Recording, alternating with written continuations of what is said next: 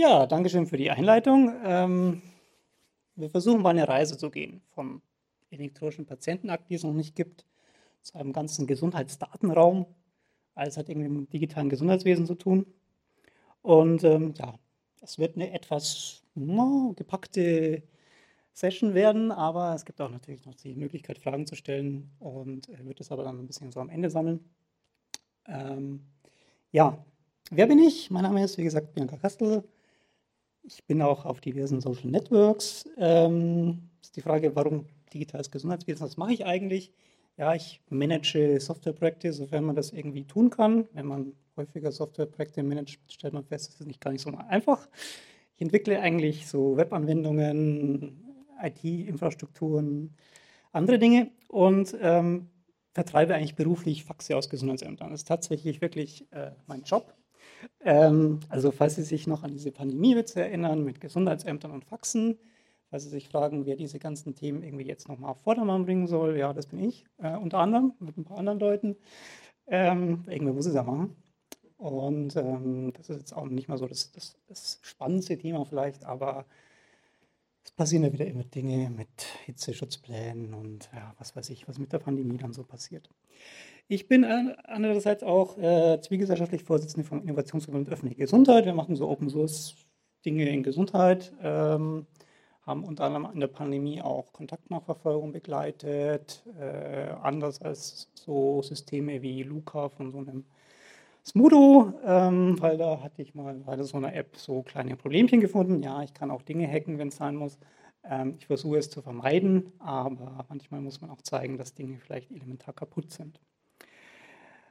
Jetzt gibt es hier so einen kleinen Artikel von mir bei netzpolitik.org, den habe ich mal geschrieben am 12. März zum Thema der Digitalstrategie des Bundesgesundheitsministeriums mit dem schönen Titel Vertrauen ist ein Weg aus vielen kleinen Schritten. Ähm, es ist so im Prinzip, Gesundheitswesen ist natürlich mit sehr, sehr vertrauenswürdigen und sensiblen Daten befasst. Das ist ihr Zustand gesundheitlich, möglicherweise auch psychisch, äh, sexuelle äh, Daten, Genomdaten, sonstige Dinge als sehr sensibel. Da muss man, glaube ich, auch sehr sensibel drüber nachdenken, wie geht man mit digitalen Systemen eigentlich um.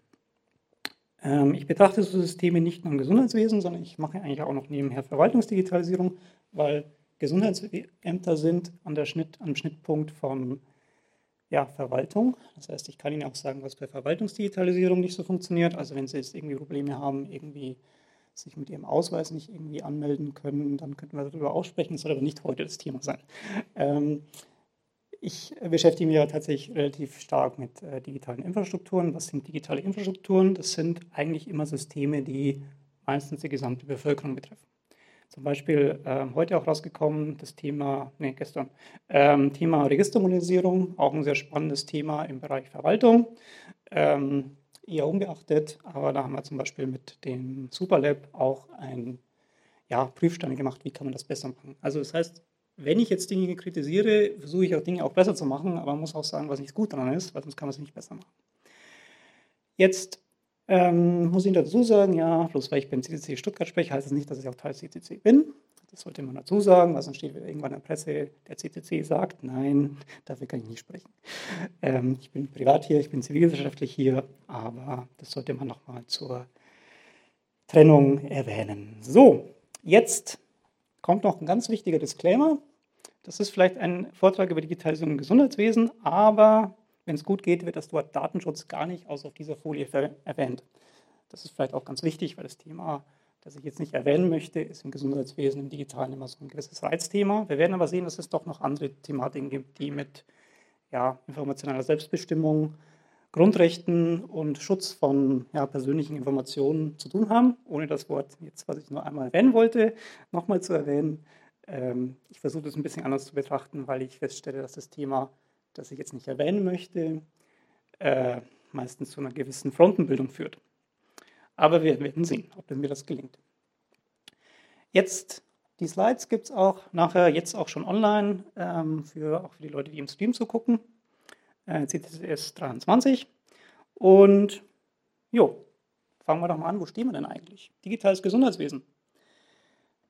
Jo, so in Deutschland eher so am unteren Ende der Skala. Welche Skala können wir denn nehmen? Naja, es gibt zum Beispiel die Skala, ähm, das, der Digital Health Index über 34 Indikatoren. Das ist halt so ein Vergleichsindex, wie man europäische Länder im Stand der Digitalisierung vergleichen kann. Ja, und wir in Deutschland stehen da so fast am Ende, vorletzter Platz. Ähm, wenn man diesen Index jetzt mal so anguckt, sind wir irgendwie so bei, naja, der Hälfte der möglichen äh, Punkte, die man so in einem Score von digitaler Gesundheit irgendwie erreichen können.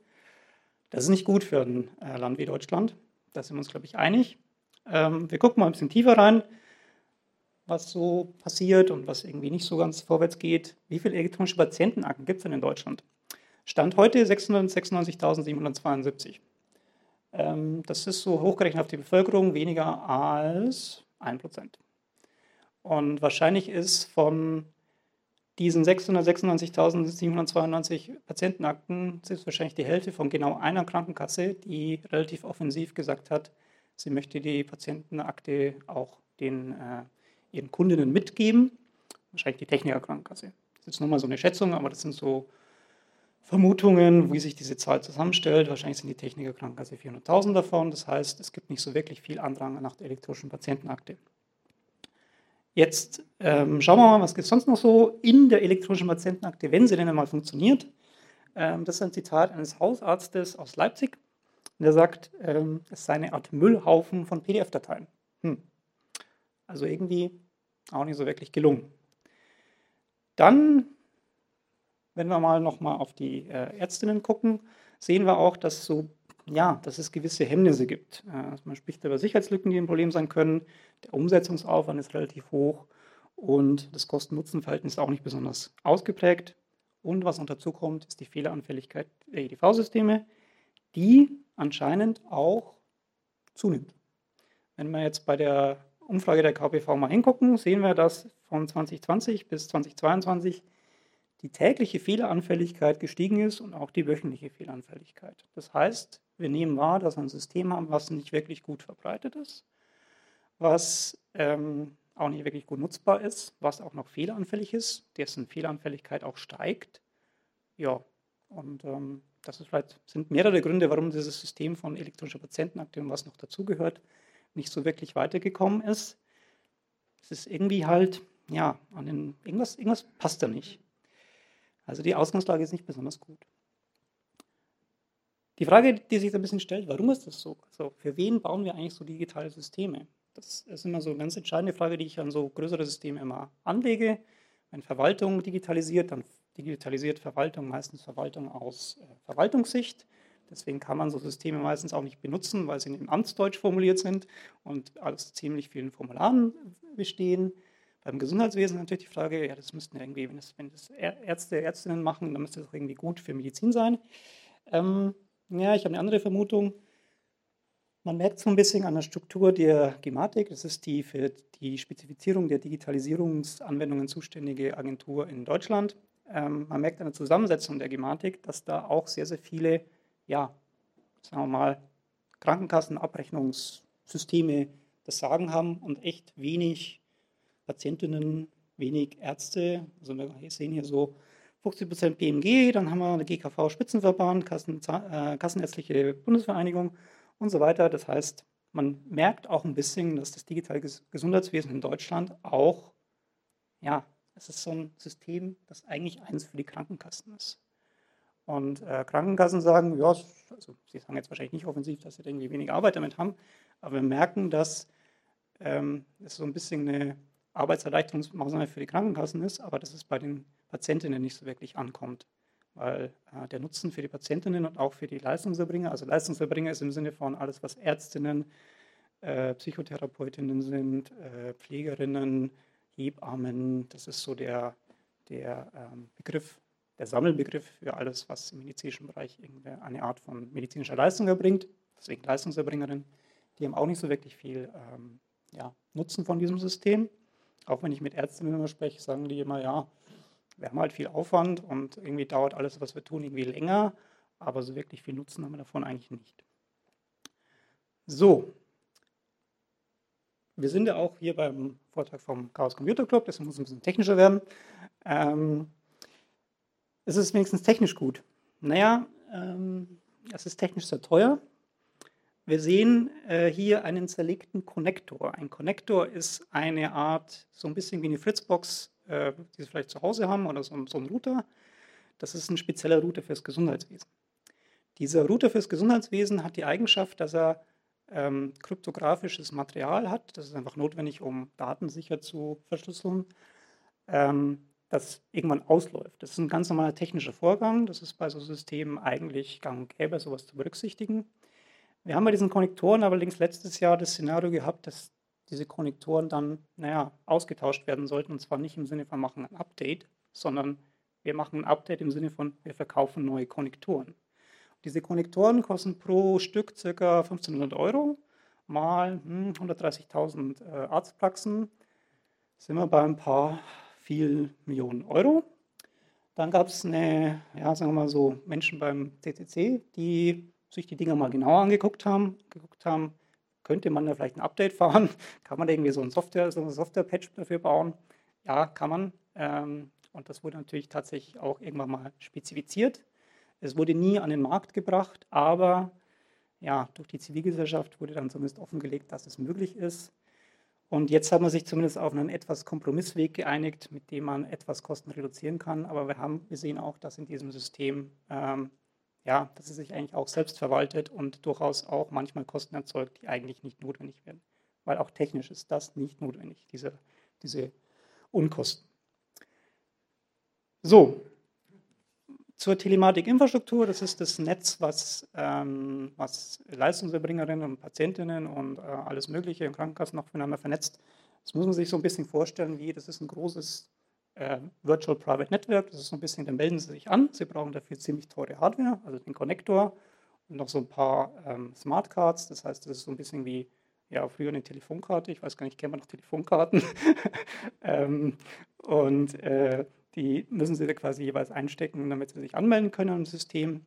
Das Ganze ist ein sehr, sehr großes, schwerfälliges, hardwareintensives Netzwerk, was ähm, durch diese große, schwerfällige Hardwareintensivität natürlich auch nicht mehr so wirklich gut zu unserem, ja, mit dem passt, wie wir mit digitalen Tools umgehen. Ich meine, die meisten von uns haben wahrscheinlich ein Smartphone, wollen auf dem Smartphone mit, mit äh, System interagieren.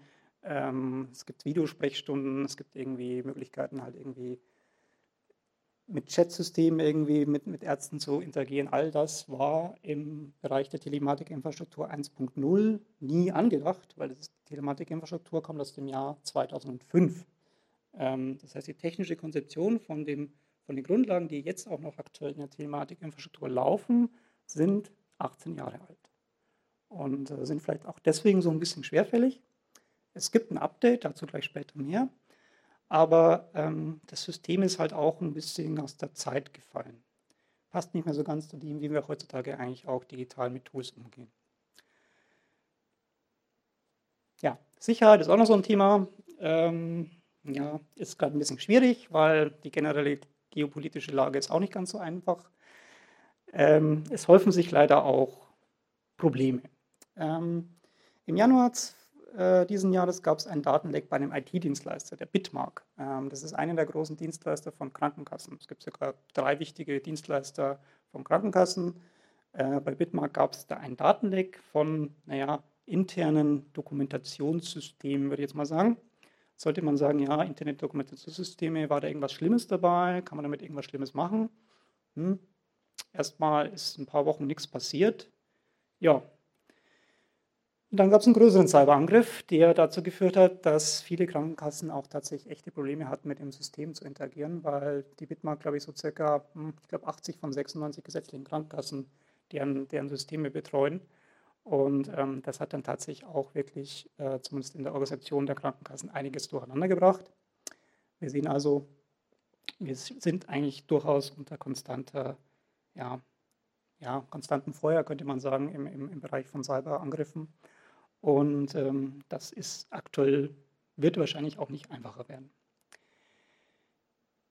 Deswegen ist das Vertrauen in die IT-Sicherheit der Telematikinfrastruktur gerade so ein bisschen so lala. Die, ähm, immerhin gibt es auch positive News. Äh, letzte Woche gab es einen Sicherheitsleck bei der AOK. Da ist zumindest nichts weggekommen, aber da war auch, wären immerhin, was heißt immerhin, schlimmerweise 19 Millionen äh, Datensätze möglicherweise betroffen gewesen. Ist zumindest nichts passiert, aber da sind wir auch bei dem Szenario, dass mir nichts passiert. Man weiß nicht, wie weit das dann doch gegangen ist. So, nicht alles ist aber schlecht, weil ähm, wir sind in Deutschland tatsächlich auch führend in einer Kategorie von digitalen Anwendungen in der digitalen Wertschöpfungskette des digitalen Gesundheitswesens und zwar in dem Thema digitale Therapien. Da sind wir wirklich führend, zumindest in Europa. Ist die Frage, was sind digitale Therapien? Das sind sogenannte digitale Gesundheitsanwendungen. DIGAs, also Apps, die man ihnen verschreiben kann. So eine App zum Thema, ja, ähm, App gegen Depressionen, App für äh, sonstige Dinge. Der medizinische Nutzen ist so ein bisschen, ja, fragwürdig, sagen wir mal so. Es gibt zumindest Zertifizierungen dafür, aber wir sind da relativ gut. Was bei diesen DIGAs so ein Problem ist, ist, ähm, ja, die IT-Sicherheit ist auch nicht so wirklich gut, weil diese DIGAs werden meistens sehr, sehr schnell äh, entwickelt und äh, sehr schnell an den Markt gebracht. Sind nicht unbedingt günstig, aber sie sind auch da deswegen, weil sie medizinisch zertifiziert werden müssen, in der medizinischen Zertifizierung relativ teuer, aber dann meistens gar nicht mal so besonders sicher. Das war ein ähm, Hack auf Gigas im letzten Jahr von der Gruppe zur Forschung, wo auch Lil Wittmann unter anderem bei, dabei ist, wenn wir sie schon vorher erwähnt haben. Und ähm, ja, diese Gigas sind halt schnelle Apps, die auch nicht unbedingt günstig sind, aber die auch ganz bewusst in einem sogenannten Fast-Track-Verfahren äh, an den Markt gebracht werden, um eben schnell digitale Erfolge zeigen zu können. Ähm, die werden manchmal auf den, den Markt gebracht und erst nach einem Jahr quasi äh, vollständig zertifiziert. Ja, da sind wir führend, ähm, ist aber auch ein zweifelhafter Erfolg. Denn so eine Liga kostet gar nicht mal so wenig Geld. Äh, der Herstellerpreis hier sind 574,56 Euro im Monat. Das kriegen Sie quasi von Ihrer Krankenkasse. Ähm, das ist dann meistens so, dass Sie so eine App kostenlos herunterladen können, dann so einen Code eingeben müssen, um die App zu nutzen. Das heißt, Sie kriegen dann tatsächlich auf dem Rezept so eine Art Code und können dann so eine App, App nutzen. Ich weiß gar nicht, wer von Ihnen hier benutzt eine Giga. Das würde mich zumindest mal interessieren. Niemand. Schade. aber es gibt sie. Ich wollte es nur erwähnen. Ähm, sie sind auch nicht günstig, wie Sie sehen, aber hm, ja. Ähm, es gibt dann auch spannende äh, Aspekte im Bereich äh, Privacy, das heißt, hätte ich fast wieder das böse Wort gesagt, im Bereich von äh, Tracking und anderen Dingen, also Daten, die diese Apps zum Beispiel nach außen kommunizieren. Ähm, da gab es nämlich auf der Gulasch Programmiernacht in Karlsruhe auch einen Vortrag dazu, Weswegen jetzt zumindest das zuständige BfArM, das ist das äh, Institut, was diese, ist die Bundes, Bundesbehörde für Arzneimittel und, ähm, ja, ja, kriegst du nicht hin, Medizin wahrscheinlich, ja. Ähm, auf jeden Fall, die zertifiziert diese DIGAs eigentlich. Und das hat man natürlich festgestellt, weil eben auch sich Menschen ähm, die Zeit nehmen, solche Apps mal genauer zu analysieren, dass diese Apps tatsächlich nicht bloß möglicherweise unsicher sind, sondern dass sie tatsächlich auch relativ viele Daten an externe Dienstleister weitergeben. Das sind so Sachen wie Google Analytics oder Facebook oder ja, irgendwelche Third-Party-Dienste, die meistens in den USA sitzen und eigentlich haben so ja, das, das Übermitteln von Daten in, in, äh, an, an, Dienstleister, die nichts damit zu tun haben, speziell von Gesundheitsdaten, hat damit eigentlich nichts zu suchen. Aber wir sehen, da gibt es zumindest auch, wenn man darauf hinweist, ein bisschen Bewegung. Der Artikel ist von heute und mal gucken, was da passiert. Aber ja. So, jetzt waren wir bei elektronischen Patientenakte, jetzt waren wir bei, ähm, zum E-Rezept komme ich dann später noch. Also das Rezept kennen Sie noch, dann haben Sie diesen Ausdruck. Zum elektronischen Rezept gibt es dann gleich noch was. Jetzt gibt es aber neben dem Thema elektronische Patientenakte auch das Thema dass man natürlich auch in der elektronischen Patientenakte Daten hat, mit denen man medizinisch Dinge tun könnte, und zwar forschen. Neben diesen DIGAs, die ähm, 2019 eingeführt wurden, hat das sogenannte digitale Versorgungsgesetz, in dem dieses, diese Neuerungen geregelt wurden, uns auch das Szenario gebracht, dass wir, das war die Ankündigung zu einem Gesetz, auch die Möglichkeit gibt, auch aus Abrechnungsdaten der gesetzlichen Krankenversicherung, wohlgemerkt der gesetzlichen, nicht der privaten. Das ist immer so eine Zweiteilung, auch im, im Bereich ähm, ja, Zweiklassenmedizin heißt auch, was kann man mit Daten forschen, was kann man mit Daten nicht automatisch forschen. Und äh, dieses digitale Versorgungsgesetz brachte uns auch die Möglichkeit, gesetzlich gesehen auf den Abrechnungsdaten von Krankenkassen zu forschen. Das heißt, Sie kriegen, äh, Sie gehen zum, zum, Arzt, zur Ärztin, sagen dann, äh, Sie haben irgendwie was, dann gibt es irgendwie eine Verdachtsdiagnose ähm, und dann wird halt irgendwie eine Diagnose gemacht, also irgendwie ein Bluttest oder irgendwas in die Richtung. Das wird dann bei Ihrer Krankenkasse abgerechnet und ähm, ja, dann kann man quasi auf den Abrechnungsdaten forschen. Das heißt, man bekommt dadurch nicht Ihr medizinisches Bild zwangsläufig, sondern man kriegt unter Umständen auch nur Verdachtsdiagnosen. Das heißt, wenn man jetzt Ihre Abrechnungsdaten beforschen würde, würde man natürlich den Eindruck bekommen, dass die Bevölkerung noch viel kränker ist, als sie eigentlich wirklich ist, weil sich viele Verdachtsdiagnosen natürlich nicht als bestätigt herausstellen. Aber das ist quasi gerade so der Weg, wo man mit Daten äh, forschen könnte, außer, ähm, ja, jetzt kommt so ein bisschen ein komisches Szenario.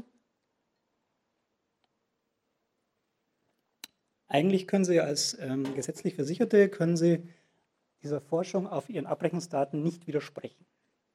Aber diese Forschung auf den Abrechnungsdaten läuft noch gar nicht, denn es gibt noch kein IT-Sicherheitskonzept für dieses Forschungsdatenzentrum. Jetzt haben Menschen allerdings, äh, Konstanze Kurz äh, unter anderem, ähm, dagegen schon mal geklagt, weil, naja, einerseits möchte ich dagegen widersprechen, dass auf meinen meinen Daten geforscht wird. Und natürlich ist auch die Sammlung von Abrechnungsdaten an einem zentralen Punkt im Forschungsdatenzentrum, um darauf zu forschen. Das sind ja dann quasi Daten von 73 Millionen äh, Bürgerinnen. Hm, aus IT-Sicherheitssicht nicht unbedingt eine gute Idee. Da läuft jetzt quasi gerade ein Verfahren, was allerdings deswegen nicht weiterläuft, weil das, was beklagt wird, nicht läuft, weil es kein IT-Sicherheitskonzept gibt. Das ist also der Stand der medizinischen Forschung, wie er sich gerade darstellt. Ich wollte es bloß mal so als Realitätsabgleich äh, dalassen, weil ja, ähm, diese medizinische Forschung wird uns dann nachher auch noch sehr stark begleiten. Das heißt, es gibt Ansätze von medizinischer Forschung auf Daten, die sind allerdings gerade halt ähm, irgendwo in den organisatorischen Prinzipien ähm, stecken die fest. Man versucht aber tatsächlich auf Abrechnungsdaten auch Forschung zu ermöglichen. Das kann man jetzt gut oder schlecht äh, finden. Ich finde es zumindest mal hilfreich, wenn man zumindest mal mitreden kann, ob man das möchte oder nicht. Aktuell kann man das bisher nicht. Außer dieser Prozess geht anders aus, aber jetzt muss erst das Verfahren laufen und das ja, Problematik habe ich gerade erklärt. So, wir stellen fest, dass wir im digitalen Gesundheitswesen in Deutschland eigentlich zuallererst mal ein Problem haben mit digitalen Basistechnologien. Wir haben eine elektronische Patientenakte, die nicht so wirklich funktioniert. Wir haben eine Telematik-Infrastruktur, die nicht so wirklich funktioniert. Und ähm, das elektronische Rezept, ja, das wird irgendwie dann auch irgendwie kommen. Das, da habe ich, glaube ich, noch die wenigsten Schmerzen damit.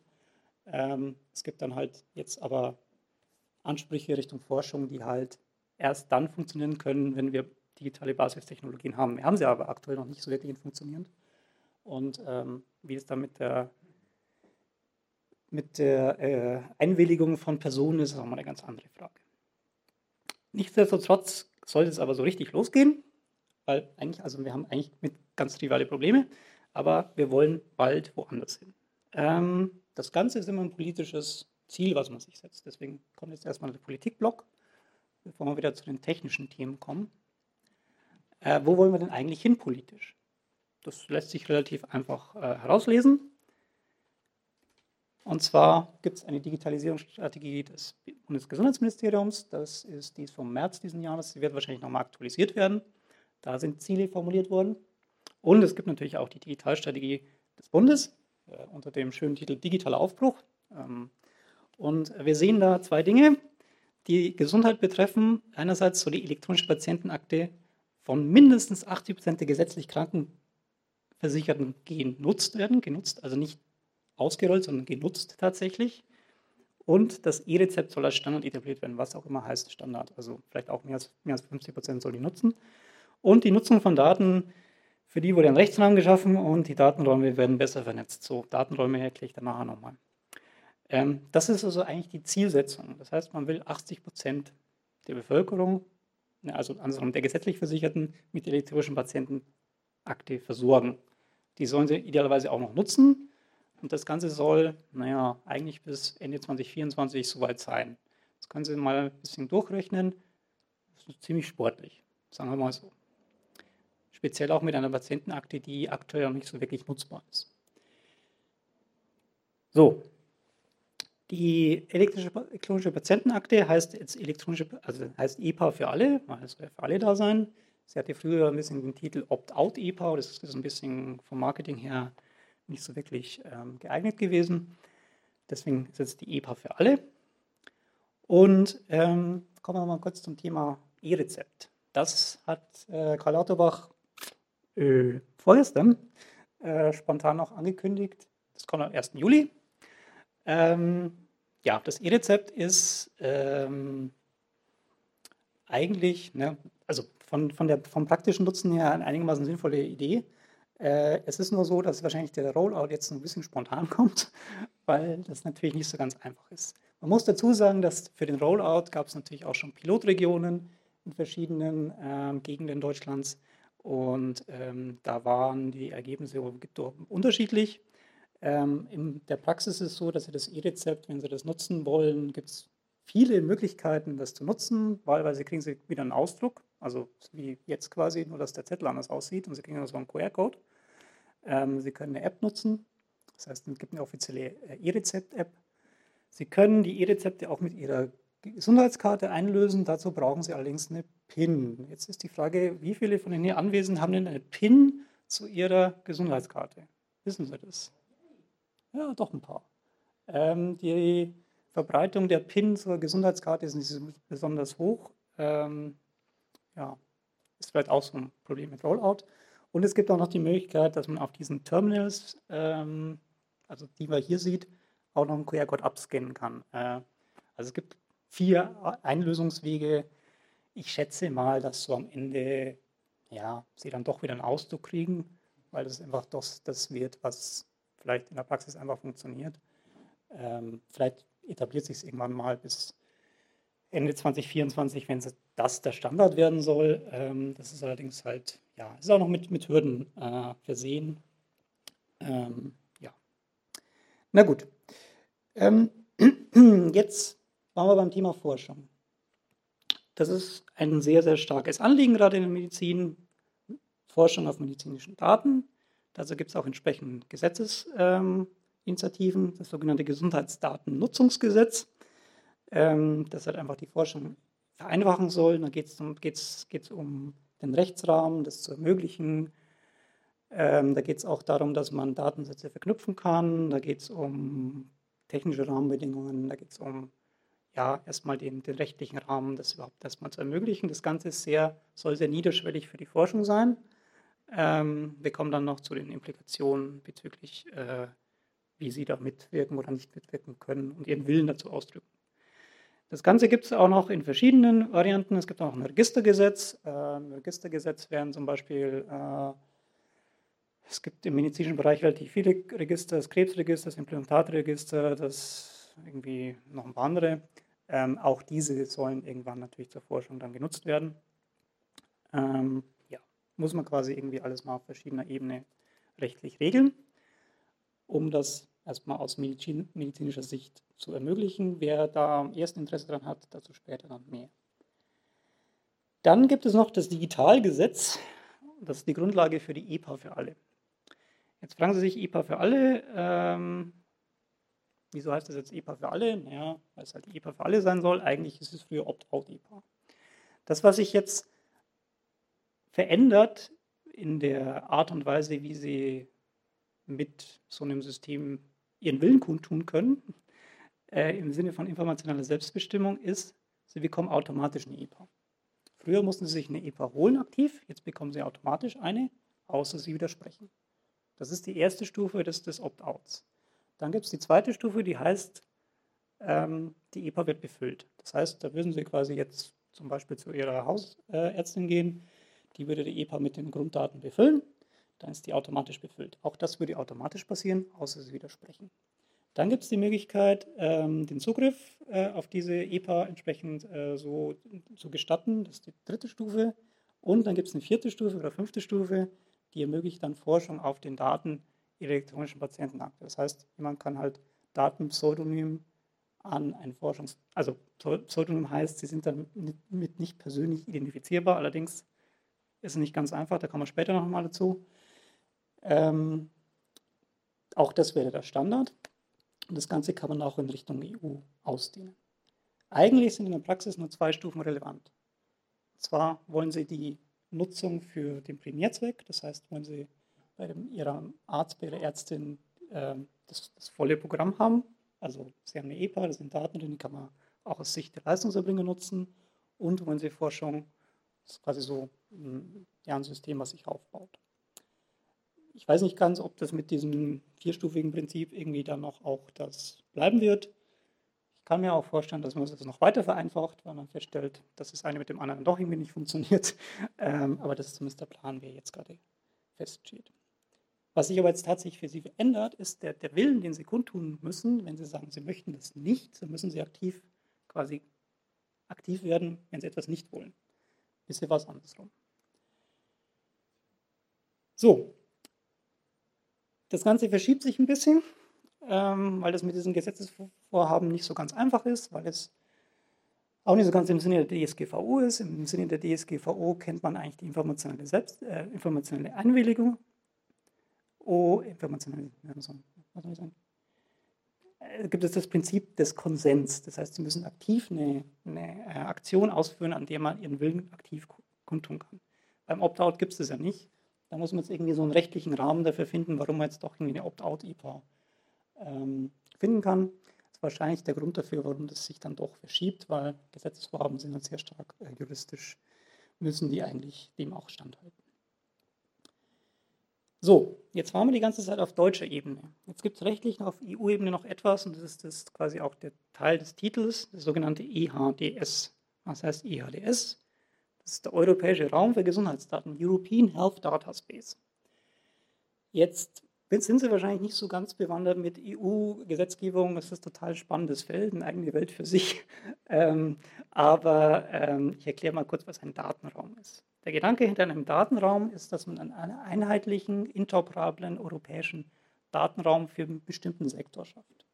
Es gibt diesen Gesundheitsdatenraum für das Thema Gesundheit. Das heißt, alles, was Gesundheits relevante Daten sind.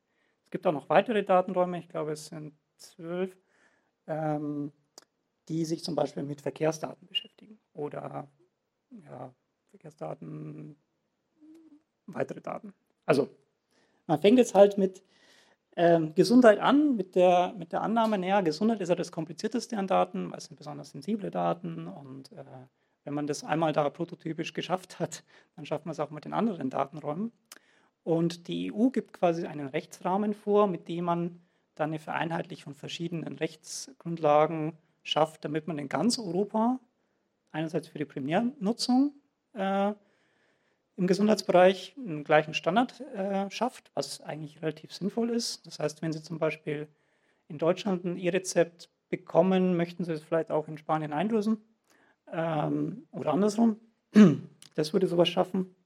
Aber es geht auch halt auch darum, dass man quasi auch, wenn man umzieht, wenn man irgendwie Daten ähm, von A nach B äh, schieben will, wenn man auch äh, ja, einfach so Szenarien hat, die man einfach mit der Freizügigkeit in Europa hat, auch damit, damit da auch quasi die Gesundheitsdaten auch mitgehen können.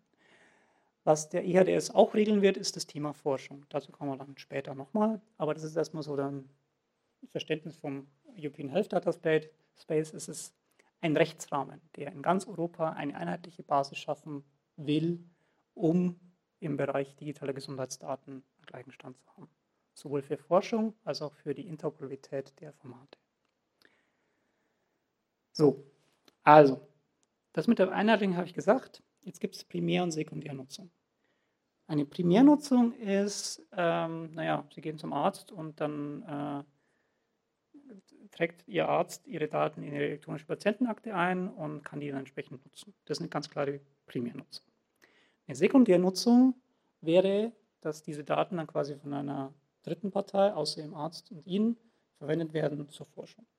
Das heißt, dann würde man quasi aus, aus, ihren, aus den Daten über das schon erwähnte Forschungsdatenzentrum ähm, Daten an Forschung weitergeben. Aktuell ist im Bereich IHDS gibt es eine Beratung auf EU-Ebene. Ähm, das war auch bis letztes Jahr eher sehr unbeachtet. Jetzt ist es ein bisschen mehr in den Fokus der Öffentlichkeit geraten, auch aus gutem Grund. Und die Planung, dass es eine finale Abstimmung im September gibt. So, welche Umsetzung hat es? Ähm, erstens, also Ansum, äh, kurzer Break. genau. Ähm, jetzt äh, muss ich erstmal noch kurz ein bisschen Wasser trinken.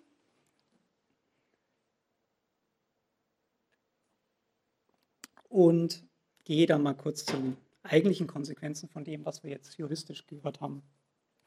Ähm, was es eigentlich für Sie bedeutet, wo Sie vielleicht auch irgendwie ja, Veränderungen wahrnehmen werden und ähm, wo es vielleicht auch wichtig ist zu verstehen, wo man vielleicht auch im Sinne der Bürgerrechte aktiv werden sollte. Erstmal muss man sagen, dass nicht alles, äh, was, sich, was sich technisch tut, im Bereich Gesundheitsdaten aussichtslos ist. Es gibt auch Dinge, die gehen relativ gut vorwärts. Ähm, es gibt zum Beispiel im Gesundheitswesen die Thematik, dass wir mit IT-Sicherheitssystemen gerade einen Paradigmenwechsel durchlaufen. Ähm, das Ganze läuft unter dem, dem äh, Begriff Zero Trust. Das hat zur Folge, dass man davon ausgeht, dass ähm, Sie nicht mehr davon ausgehen können, dass Sie jetzt, weil Sie zum Beispiel in einer Arztpraxis sind oder weil Sie jetzt im gleichen Krankenhausnetz sind, irgendwie sicher sind, sondern dass man davon ausgeht, wenn man jede, jede Aktion in einem IT-System verifiziert, und zwar bei jeder Aktion, dass es dann sicher ist, was in der Konsequenz ähm, die Möglichkeit vereinfacht, auch flexibler mit Gesundheitsdaten umzugehen. Das heißt, da können Sie auch einfacher mit Smartphones, äh, Apps, sonstigen Dingen mit einem Gesundheitsnetz interagieren, weil Sie nicht mehr hinter irgendwie einem Connector sitzen müssen, sondern Sie können eigentlich flexibel über das Internet mit Leuten kommunizieren. Das ist dann eigentlich immer noch genauso sicher, das ist aber eine komplett andere Prämisse, weil man nicht mehr davon ausgeht, ich bin sicher, weil ich jetzt an dem Netzwerkkabel hänge, sondern ich bin sicher, weil ich jede Aktion verifiziert habe, was halt eine sehr, sehr starke Veränderung der Sicherheitsinfrastruktur äh, bedeutet. Das hat auch für das Gesundheitswesen die gewisse Paradox, dass man auch technisch gesehen natürlich immer verifizieren muss, spreche ich gerade wirklich mit meinem Arzt? Ja, nein. Wenn ich das nicht tue, soll ich meine Daten nicht weitergeben. Wenn ich das tue, okay. Aber Sie können sich nicht automatisch darauf verlassen, wenn Sie in eine Arztpraxis gehen, dass Sie mit dem Arzt sprechen, sondern der Arzt muss sich schon natürlich digital bei Ihnen ausweisen und sagen, ja, ich bin Ihr Arzt, ich darf Ihre Daten lesen. Das ist so quasi das, das, das Paradigma, was sich hier verändert. Äh, dazu auch ein, Artikel, äh, ein Kommentar von mir bei Heise ähm, vom April.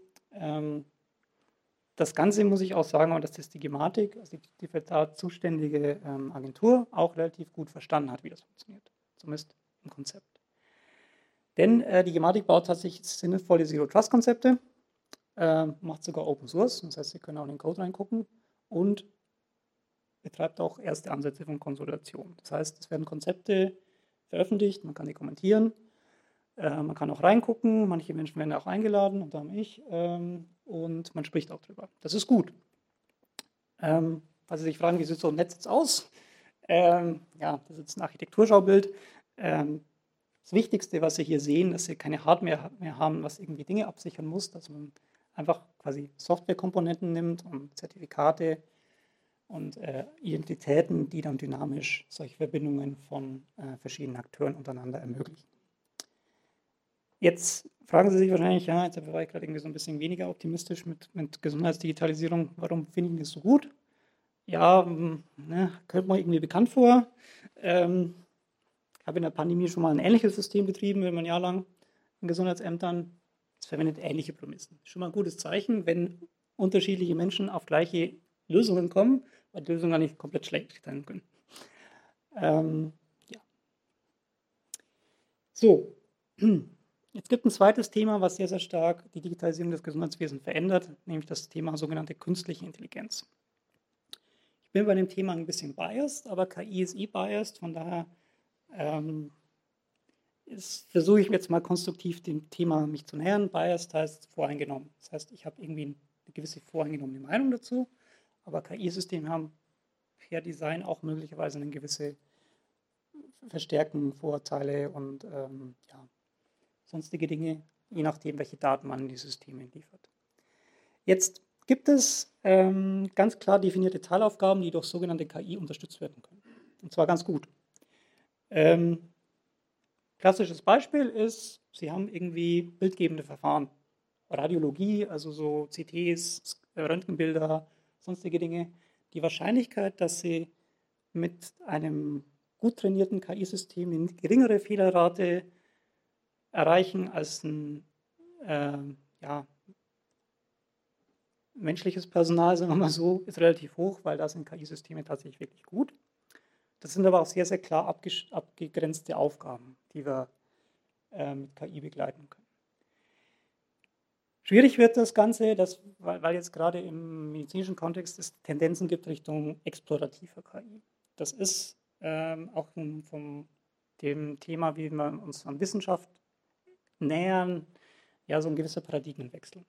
Früher war es ein bisschen so, also früher, ja gut, also ich habe Wissenschaft immer so gelernt, man hat eine These und versucht die irgendwie zu beweisen. Ähm, beim Thema explorativer KI ist es so ein bisschen anders. Man hat irgendwie erstmal keine These, aber man versucht Auffälligkeiten zu finden. Das ist, wirkt ähm, erstmal, äh, wenn man sagt, man kann mit vielen Daten sinnvoll umgehen und kann da Auffälligkeiten finden, wirkt das erstmal vertrauenswürdig, weil man sagt, okay, da kann ja ein Computer für mich irgendwas Auffälliges finden, ich kann ihm hinterherlaufen.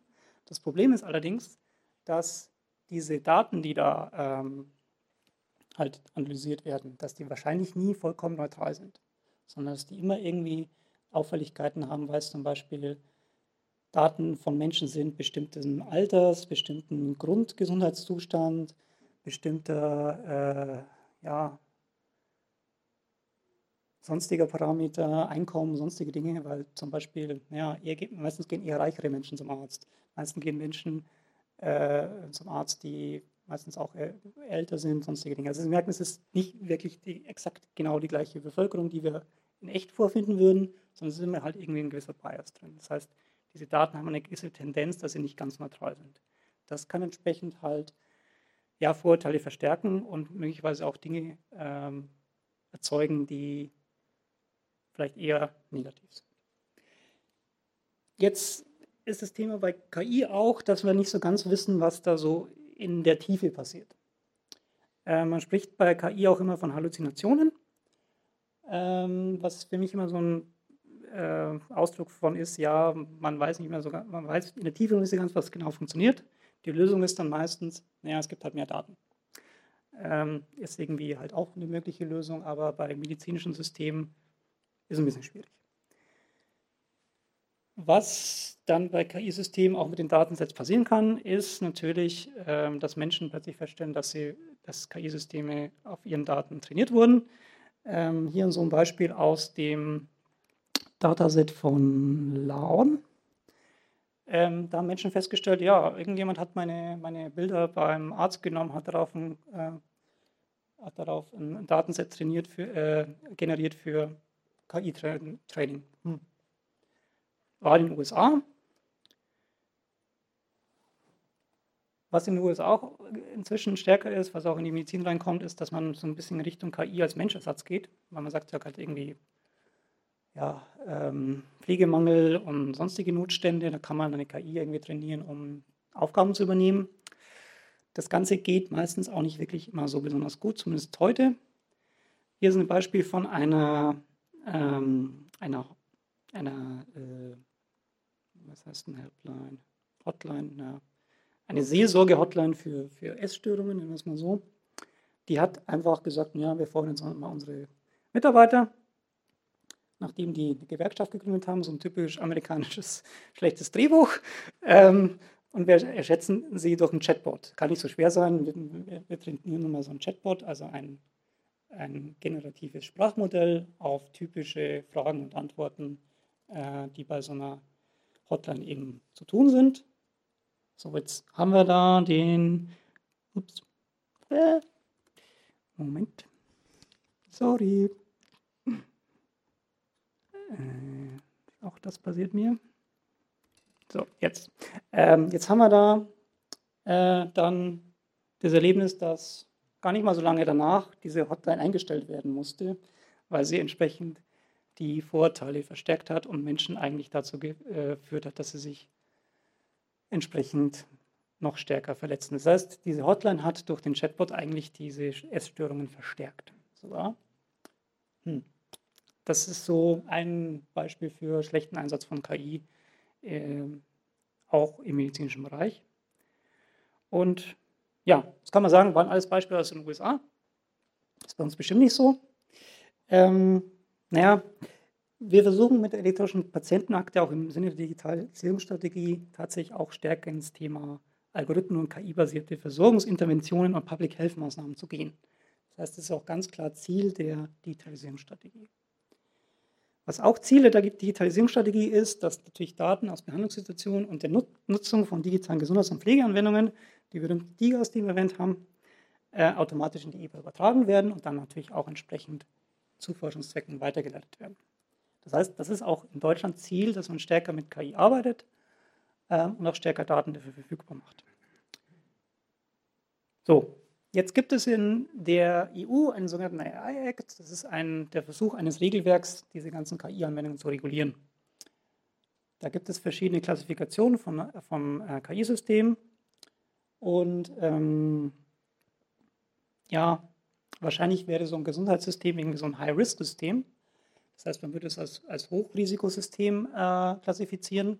Es würde wahrscheinlich eine Konsequenz aber dazu führen, dass, sie, dass das System trotzdem eingesetzt wird und sie halt irgendwie eine Zustimmung brauchen. Aber ich schätze mal nicht, dass der AI-Act dazu führt, dass es irgendwie sinnvoll eingedämmt wird. Das heißt, das wird kommen. So, weil es ist dann halt High Risk. Und äh, man kann dann vielleicht, Sie vielleicht noch irgendwie aufklären, aber Sie wissen, wie das ist mit Aufklärungen, auch im Sinne von DSGVO. Ja, die liest man irgendwie nur so halb und ähm, dann kann es halt sein, dass irgendwelche Systeme, die noch ein bisschen schwammig in ihrer Funktionsweise sind, ähm, stärkere Verbreitung in der Medizin finden. sollte man also beachten. Jetzt gibt es noch ein zweites Szenario, was aus der Struktur der elektronischen Patientenakte kommt, nämlich das Szenario, wir, wir, wir fixen es einfach mit KI. Ähm, in der elektronischen Patientenakte ist es so, es gibt eigentlich äh, die sinnige äh, Aufbereitung von Daten äh, zum Beispiel medizinischen Befunden durch Kodierungen. Das heißt, Sie haben einen medizinischen Befund, da haben Sie zum Beispiel irgendwie ähm, einen Befund für Bluthochdruck. Das können Sie ganz einfach technisch abbilden über, ähm, dass Sie einen Befund haben, dann gibt es so einen Code, dann steht dann, okay, das ist Befund für Bluthochdruck, das ist dann eindeutig definiert. Jetzt haben wir aber natürlich noch nicht so standardisierte Befunde mit entsprechenden Datenformaten in Deutschland. Gibt es in anderen Ländern, die kann man kopieren, die muss man halt einführen, aber man muss halt einmal diese Daten sinnvoll digitalisieren, quasi richtig codieren. Jetzt ähm, versucht man diese elektronische Patientenakte relativ schnell an den Start zu bringen. Das heißt, man geht ganz bewusst den Weg und sagt, okay, ihr könnt auch PDFs reinpacken und irgendwelche Word-Files, wo irgendwelche mit blumigen Worten umschriebenen äh, Aussagen drinstehen. Wir werden das Ganze halt irgendwie per Texterkennung und per KI und was auch immer versuchen, diese ähm, Diagnosen dann daraus zu kodieren. Das ist aber natürlich von dem Fehlergrad, der da passieren kann, höher, als wenn es ganz klar von, von einer Ärztin kodiert wurde, die ganz genau gesagt hat, das ist die Diagnose, die ist es. Und jetzt halt quasi aus diesen Daten über ja, KI-Systeme Dinge ableiten zu wollen, ist halt ein gewisser Fehlerfaktor. So, jetzt gibt es die Frage, na, warum macht man denn das, wenn es medizinisch, also es kann medizinisch helfen, aber es ist nicht ganz so, nicht bei allen Dingen so eindeutig, wie ich hoffentlich zeigen konnte. Ähm, es hat auch einen sehr, sehr klaren ökonomischen äh, Aspekt. Die EPA und das E-Rezept sind sogenannte ökonomische Enabler. Das kommt von McKinsey, dachte ich mir auch mal die richtigen Beratungsbuden hier. Ähm, die haben ausgerechnet, was die EPA und das E-Rezept haben. Sie haben Milliardenpotenzial. So, das haben wir dann, ja, so hm, eine Milliarde allein durch das E-Rezept und sieben Milliarden durch die EPA, plus eben die indirekten Folgen von insgesamt 30 Milliarden, die dann an zusätzlichen Märkten entstehen sollen. Und was sind das für zusätzliche Märkte? Ähm, es gibt so eher so sinnvolle Sachen wie Telekonsultation, also Videosprechstunden Fernüberwachung chronische Kinder. Mhm. Dann gibt es relativ fragwürdige Sachen wie E-Triage. Ähm, da würde ich ehrlich gesagt aus technischer Sicht kein technisches System dran lassen. Medizinische Chatbots haben wir gerade vorher gehabt, ist nicht so wirklich sinnvoll. Dann gibt es natürlich wieder sinnvolle Themen wie elektronische Terminvereinbarung, ähm, mobile Vernetzung und so weiter. Also sehen, dass es gibt dann mehr oder weniger sinnvolle Dinge, die sich auf IPA aufbauen lassen. Es gibt natürlich tatsächlich auch ganz klar welche, die eher so in den Bereich ähm, ja, Hype-Technologien gehen und weniger sinnvolle Techniken, die einfach gut unterstützen. Jetzt gibt es in der medizinischen Forschung immer so den, den Moment, der, wo gesagt wird, ja, wir brauchen unbedingt Daten, der immer sehr wichtig ist, der sogenannte Biontech-Moment, und den will ich jetzt mal so formulieren, ähm, weil das immer, wenn ich mit vielen Menschen darüber spreche und ähm, Bedenken im Bereich IT-Sicherheit und dem anderen Thema, was ich nicht erwähnen wollte, erwähne, ähm, dann sagen die immer, ja, ja, ist, ist, ist ja schön und gut, wir müssen jetzt aber mal wirklich an den Start kommen, weil du weißt ja, Biontech damals. So, was ist mit Biontech passiert? Ähm, Biontech ähm, hat eine Krebsstudie äh, nach Großbritannien ausgelagert und zwar wegen dem Grund, weil halt der Zugriff auf Forschungsdaten in Deutschland äh, aus Pharmasicht ein bisschen kompliziert ist. Also erstens haben wir die Infrastruktur nicht und es ist aus dem rechtlichen Rahmen nicht so einfach. Ähm, das wird dann meistens in Deutschland in der Diskussion vorgehalten als, ja, guck mal, wegen Biontech. Und äh, deswegen müssen wir jetzt das, was wir tun, ganz schnell an, an den Start bringen. Jetzt stellen Sie sich die Frage, naja, kann man medizinische Forschung nicht irgendwie auch äh, technisch lösen? Das ist immer so ein gängiges Verfahren.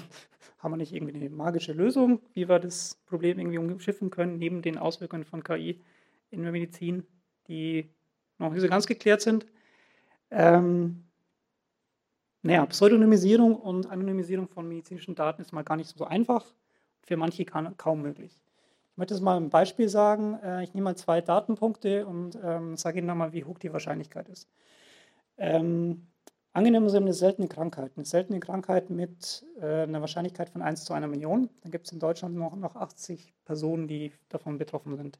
Wenn Sie dann noch eine Blutgruppe dazu nehmen, die sehr selten ist, also irgendwas, was 4% hat, ich weiß gar nicht, AB positiv, negativ. Blutgruppen sind auf jeden Fall sehr ungleich verteilt, haben sie eine Wahrscheinlichkeit von noch ca. 4%. Das heißt, die Wahrscheinlichkeit, dass sie eine, die einzige Person sind mit dieser Kombination nach nur zwei Datenpunkten ist extrem hoch. Wenn wir jetzt zum Beispiel noch ihr Alter dazu nehmen, ist die Wahrscheinlichkeit, dass man sie trotz ihrem Namen, also trotz des Nichtvorhandenseins ihres Klarnamens und sonstige Parametern, allein von diesen Parametern identifizieren kann, relativ hoch. Das heißt, Pseudonymisierung funktioniert für bestimmte Menschen nicht so wirklich gut, wenn sie halt besonders auffällige medizinische Merkmale haben. Das ist einfach ja, Statistik.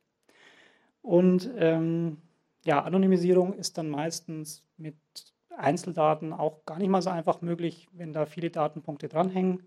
Äh, Anonymisierung wird dann meistens immer erreicht, wenn man einfach Daten clustert, also irgendwie so in 100er packen oder wie auch immer.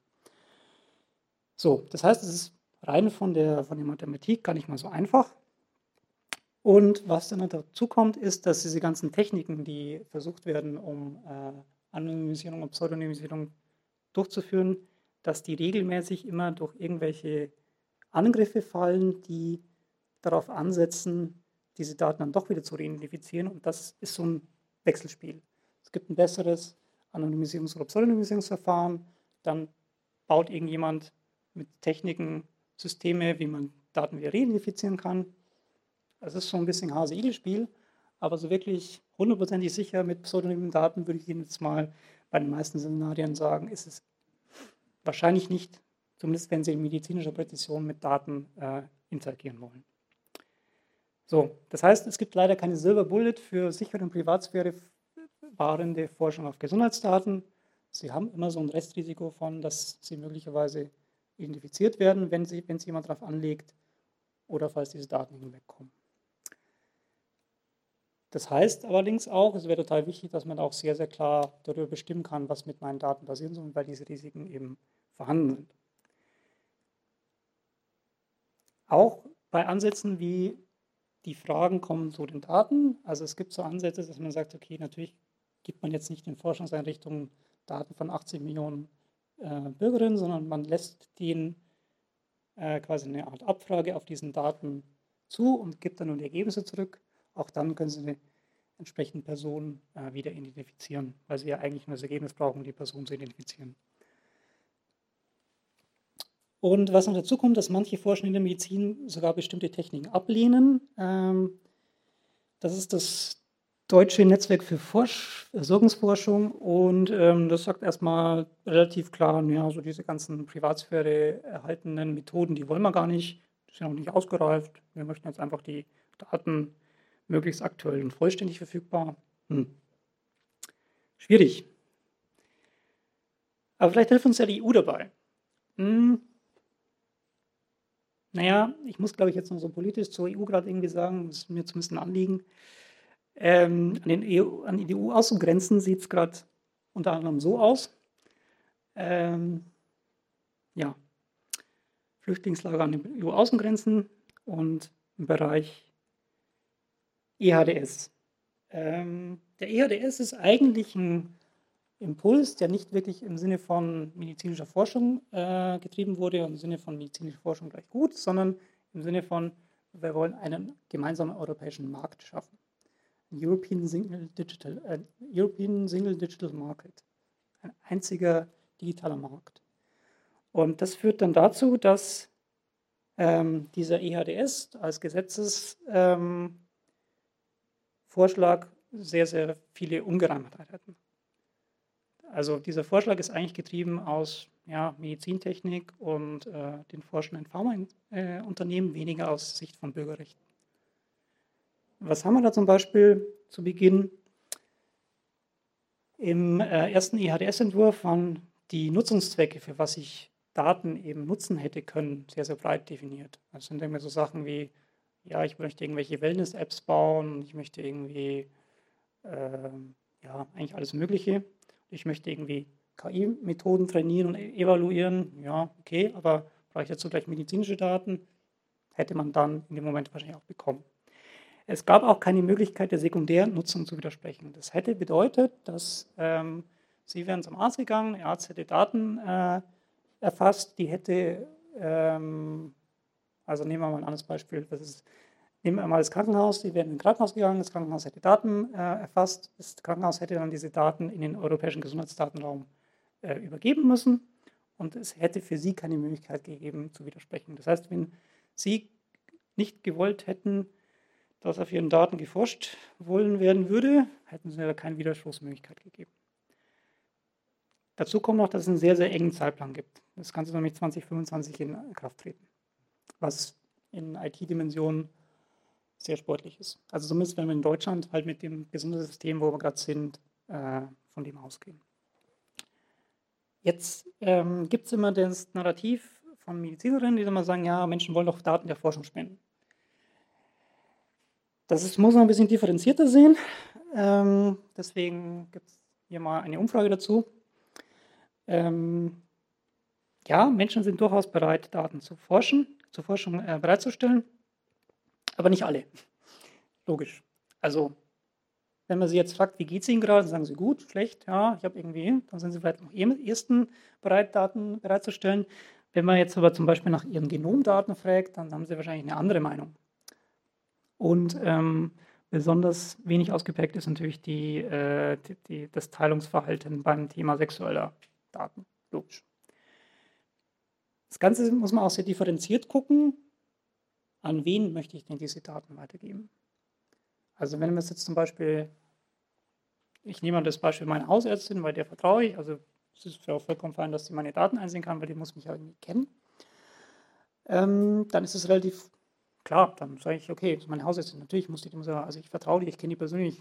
Ähm, Unternehmen, denen ich dann weniger vertraue, sind dann zum Beispiel, das ist die ganz unterste Digital Technology Companies. Das ist also sowas wie ja, Big Tech. Äh, und ähm, man merkt halt, dass man nicht sagen kann, dass Menschen generell der Forschung gerne Daten spenden, sondern dass sie schon sehr, sehr genau wissen wollen, wem sie eigentlich diese Daten geben und mit welchen ja, Anliegen da auch gearbeitet wird. Der europäische Gesundheitsdatenraum hat da keine besonders äh, differenzierte ähm, Unterscheidung am Anfang gehabt, weil es einfach ganz bewusst auch darum geht, äh, Medizintechnik zu enablen.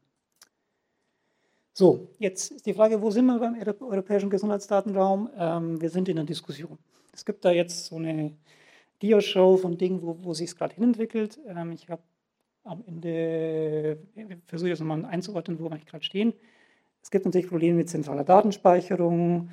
Ähm, Menschen, die sich mit der Privatsphäre beschäftigen, ähm, sehen natürlich einen Korrekturbedarf. Das war dann irgendwann im Februar. Dann ähm, haben wir auch an einem Letter mitgeschrieben, übrigens, finden wir nicht so gut, sollen wir mal was dagegen tun. Ähm, das auch eine sehr, sehr lustige Zusammensetzung ist, nämlich zum Beispiel die European Sex Worker Union und die Health, Health Action International und die, ähm, der Bundesverband Deutscher Psychologinnen, also eine sehr muntere Runde, sagte, naja, das mit dem europäischen Gesundheitsdatenraum, das müssen wir unbedingt ändern, so wie es ist. Wir brauchen Widerspruchsrechte, wir brauchen klare Definitionen, was damit passieren soll.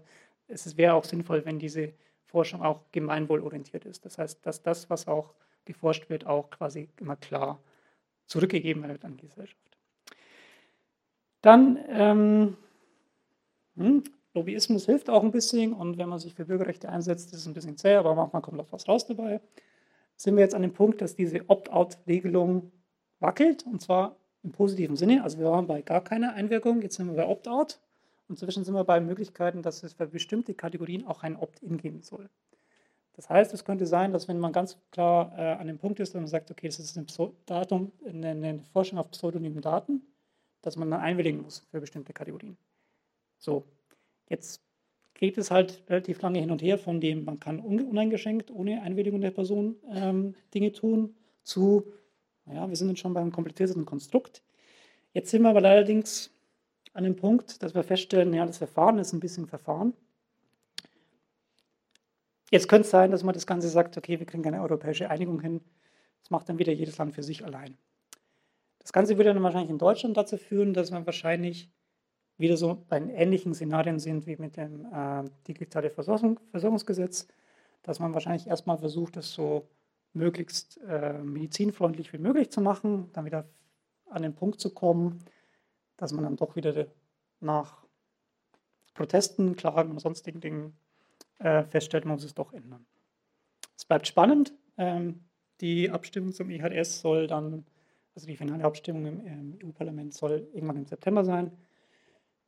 Schauen wir mal, wie sowas hingeht. Äh, man kann zumindest sagen, dass es sich ein bisschen mehr in Richtung Bürgerrecht entwickelt ähm, und weniger von dem, naja, es ist halt ein, ein Markt für Pharmaunternehmen.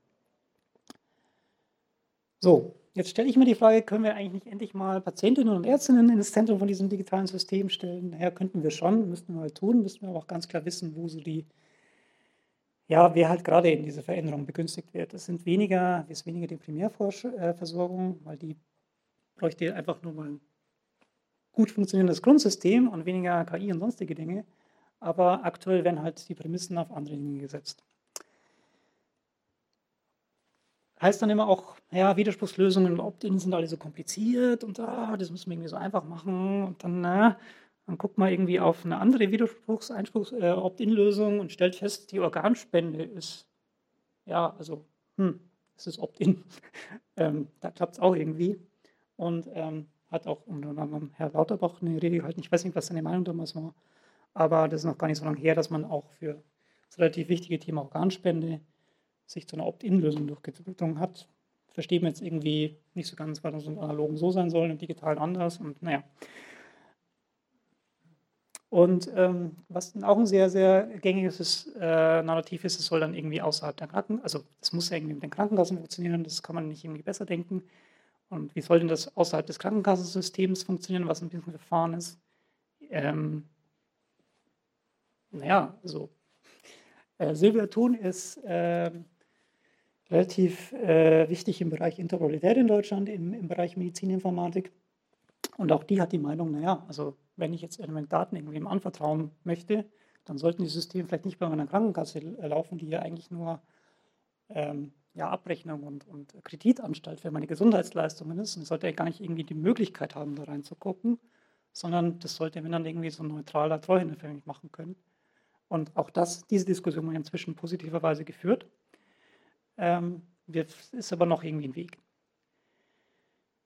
Was dann auch spannend ist, dass wir an dem, an dem Punkt sind, dass ähm, die elektrische Patientenakte und äh, die Systeme mancher Big Tech-Hersteller tatsächlich vom Privacy-Niveau stark unterschiedlich sind und ähm, dass ich inzwischen feststelle, dass die, die Möglichkeiten, wie man die Privatsphäre von Menschen mit Gesundheitsdaten wahren kann, bei Technologieanbietern, die wir eigentlich ja vermeiden wollen, besser sind, äh, ist es auch ein bisschen seltsam. Aber gut. Bringen wir uns zu der letzten zu der Frage, für wen bauen wir eigentlich digitale Systeme? Das Gesundheitswesen, wie sich es gerade so ein bisschen entwickelt, geht stärker noch in Richtung Gesundheitswirtschaft. Jetzt erst haben wir so ein Krankenkassensystem gebaut, jetzt bauen wir so ein bisschen Gesundheitswirtschaftssystem. Ich weiß auch nicht ganz, ob da ein nutzbares System für, für Sie, für uns alle rauskommt. Ähm, ich möchte aber noch zum Schluss einen Verweis geben auf den guten Tante, Technikphilosoph, der sagte bei der Republika sehr, sehr klug, ähm, dass es immer wichtig ist, Menschen, Communities und Werte ins Zentrum zu setzen, auch speziell im Bereich Gesundheit. Und dass nichts, absolut nichts alternativlos ist. Und das heißt auch, dass wir dem, wie sich die elektronische Patientenakte und sonstige Dinge entwickeln, glaube ich, auch relativ gut ja, unsere Meinung, unsere Wünsche kundtun sollten, damit wir auch ein gutes digitales System bekommen. Und ich bin der Meinung, wir brauchen ein bisschen bessere Alternativen für das digitale Gesundheitswesen. Ich spreche da auch mit relativ vielen Leuten darüber. Vielleicht haben Sie auch noch Anregungen. Ähm, das war der Stand und damit wäre ich bei den Fragen.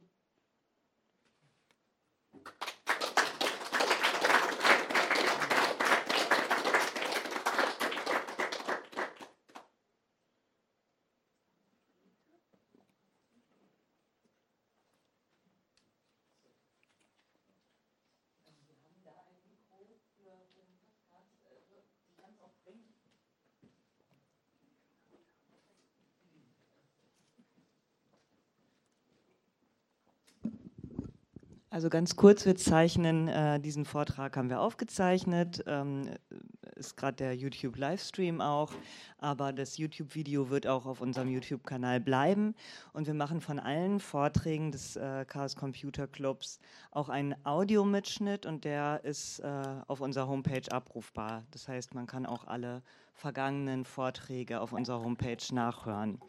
Und deswegen auch für die Publikumsfragen das Mikrofon. Wer das nicht möchte, kann das natürlich auch. Möchten Sie das Mikrofon für Ihre Frage nehmen? Ich habe eine Frage zur elektronischen Gesundheitsakte EPA. Die soll ja bis Ende 2024 eingeführt werden. Und es gibt vier Opt-out-Möglichkeiten, haben Sie beschrieben. Hm. Weiß wir jetzt schon, wie die äh, implementiert werden würden, diese Opt-out-Möglichkeiten? Ähm, ja, also, dass man ihnen eine EPA gibt, ist nicht das Thema. Man kann ja einfach erstmal eine anlegen, eine Lehre. Sie müssen, also das kann Ihre Krankenkasse für Sie tun. Sie, Sie sind bei der Krankenkasse äh, versichert, deswegen kann man für Sie auch automatisch eine EPA anlegen. Das ist kein Thema. EPA wird von der Krankenkasse initiiert, nicht vom Hausarzt. Nee, nee, von der Kranken also die, die, Ihre EPA liegt bei Ihrer Krankenkasse. Das heißt, die Krankenkasse kann für, kann für Sie auch eine EPA anlegen, quasi ohne ihr, ohne ihr Zutun, aber in dem Moment, wo Sie quasi Daten befüllen wollen, naja, müssen Sie eine Interaktion mit, mit ihrer, bei Ihrer Hausärztin mehr oder weniger durchführen. Das heißt, sobald es darum geht, auf Daten zuzugreifen und Daten in diese leere EPA zu schreiben, wird es eine Interaktion brauchen, wo Sie irgendwie in einer Art und Weise ähm, vor Ort in einer Praxis Dinge tun müssen. Also wenn man jetzt angenommen, jemand weiß jetzt schon, er will nicht an der EPA teilnehmen, dann muss er jetzt eventuell bei seiner Krankenkasse vorstellig werden und sagen, ich möchte das Opt-out äh, für meine EPA nutzen. Ähm, das Verfahren wird gerade technisch noch entwickelt, gesetzlich abgesegelt, ist noch nicht so ganz weit. Also ich kann es nur so ein bisschen, ähm, wie, es technisch sich gerade darstellt, deswegen ist alles unter Vorbehalt, aber ähm, im Prinzip würden Sie für, also mit Ihrer Krankenkasse interagieren und sagen, Sie möchten keine EPA ähm, ich weiß aber nicht, ob die jetzt schon für das System, was sie erst bauen, Anfragen annehmen. Keine Ahnung. Dankeschön.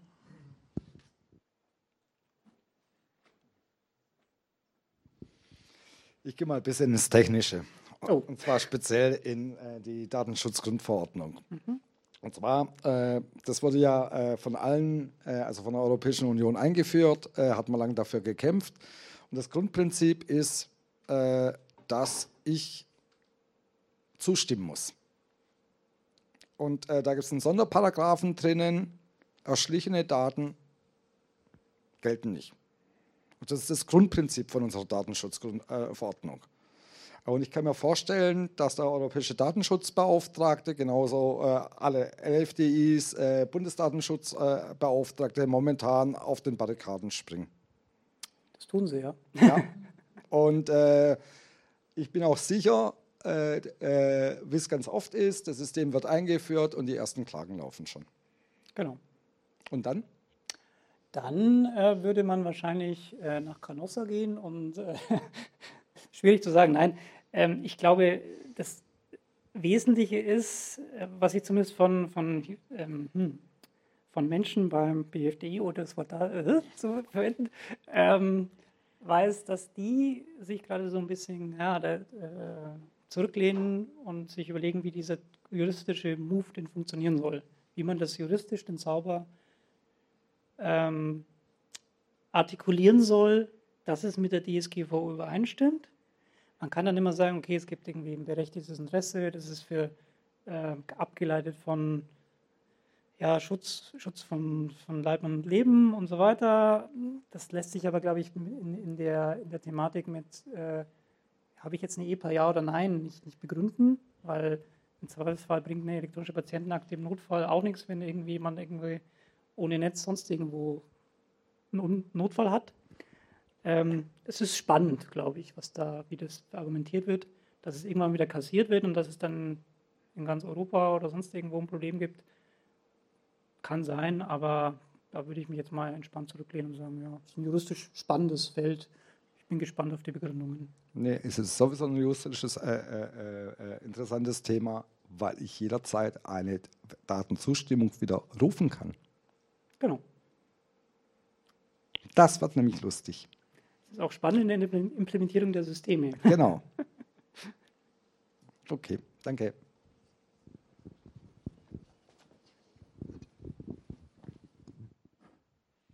Aber ich denke, man muss jetzt auch wissen, dass man in der EPA auf verschiedene Sicherheitsstufen einrichten kann.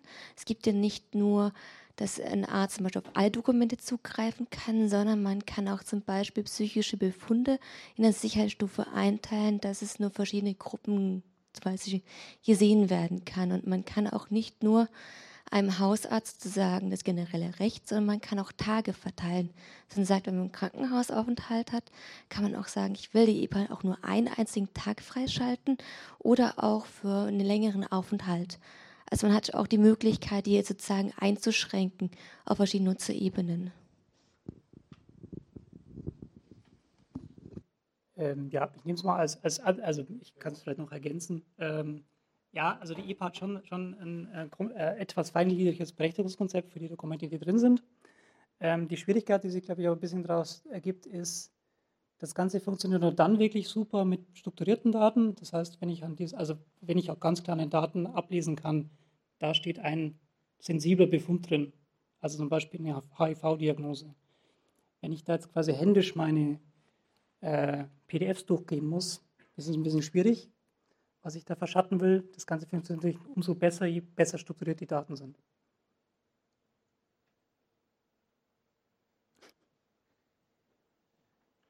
Und man muss auch nicht unbedingt zum Hausarzt gehen, sondern man kann es auch selbst verwalten tun. Man kann auch jetzt schon Dokumente in die EPA reinladen, die man von Hand sozusagen einfügt. Wenn man zum Beispiel Befunde hatte, ähm, also Arztbriefe von letztem Jahr, kann man auch selbstständig diese in die EPA einladen. Ähm, und dann mit der EPA 2.0 könnte man auch theoretisch Reilogebefunde dann auch noch mit anhängen.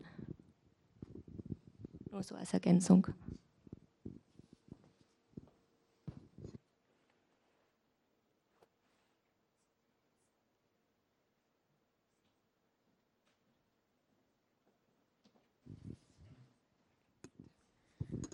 Erstmal vielen Dank für den Vortrag. Es war super spannend ich hatte so viele Oh mein Gott Momente, wo ich gedacht habe, das könnte man doch anders machen, das könnte man doch besser machen. Deshalb meine Frage, wenn Sie jetzt persönlich verantwortlich wären als Einzige und hm. alles entscheiden könnten, was wäre so das grundlegende Erste, was Sie sagen, okay, das machen wir jetzt anders und wie bei der EPA?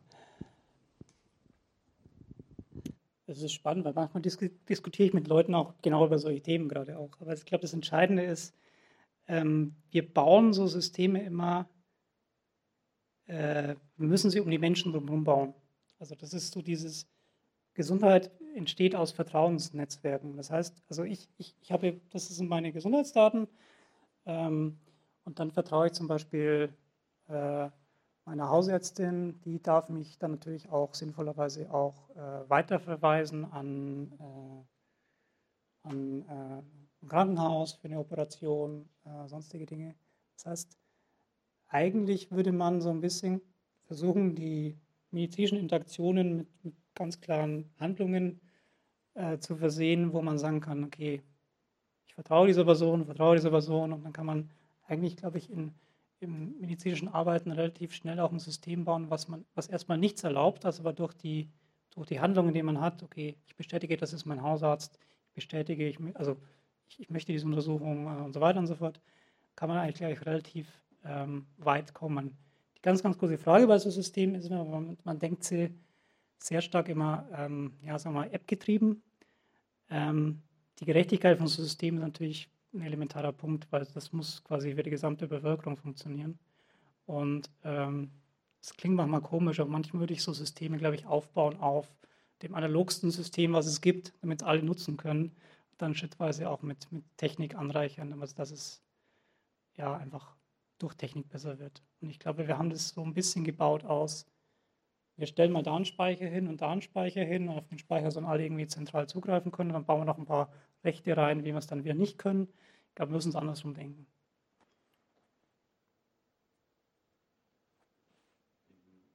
Den Vortrag äh, würde ich mich gerne anschließen. Ich hätte die Bitte, dass Sie vielleicht noch ein bisschen was äh, Konkreteres oder genaueres zum Konzept des Data Spaces, also des Datenraums sagen. Also soweit wie ich das äh, bislang verstanden hatte, sind momentan zwölf geplant. Also von Health, Mobility, Energy äh, bis hin zu kulturellem Erbe und Wissenschaft äh, und so weiter. Und die bilden dann quasi äh, so ein Netz, äh, was äh, Keimzelle des europäischen Datenbinnenmarkts dann werden soll.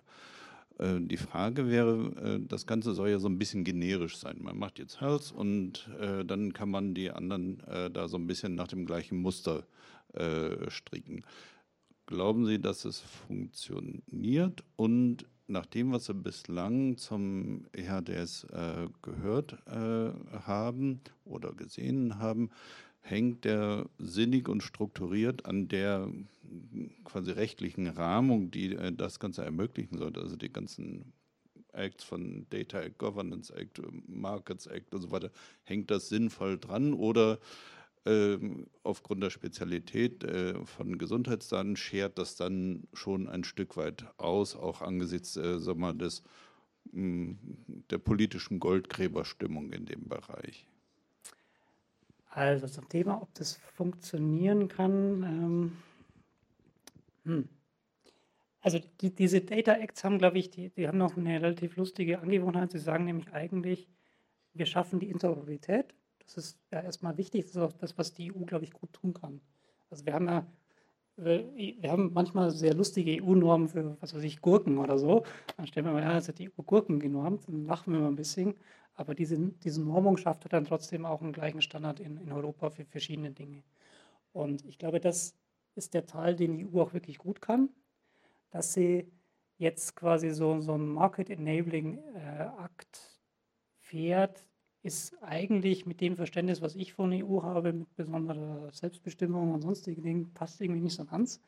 Das ist ein bisschen seltsam, von dem auch, wie es rechtlich angelegt ist, weil es tatsächlich auch speziell der EHS quasi erstmal komplett über die Bürgerrechte hinwegfährt und sagt, passt schon, wir bauen einen Markt. Ähm, aber geht da nicht, nicht ohne. Und ähm, ja, also von daher, das, der Interop-Teil technisch kann wirklich gut funktionieren. Da ist Europa, glaube ich, auch gut. Der, der spannende Gedanke am, am EHDS ist auch, dass man äh, immer das Konzept fährt bei vielen europäischen digitalen Vernetzungsdingen, ist immer, man, man, wir die Daten zwar im Land, aber sie sind, sind interoperabel, ich kann sie anfragen. Das heißt, man hat einerseits europäische Unabhängigkeit von den einzelnen Staaten, aber trotzdem die Vernetzung. Das ist ein äh, interessanter Gedanke. Das, was jetzt halt auf der Bürgerrechtsebene da passiert, ist irgendwie halt, man hat nur die Markt, Marktsicht gesehen. So, und der zweite Teil der Frage war, kann man jetzt vergessen, weil lauter Quatschen. es waren zwei Sachen. Äh, erstmal äh, wird es funktionieren, den RDS quasi als äh, Modellfolie für die folgenden äh, Dataspaces zu nehmen. Wie funktioniert dieses Konzept Dataspace als solches?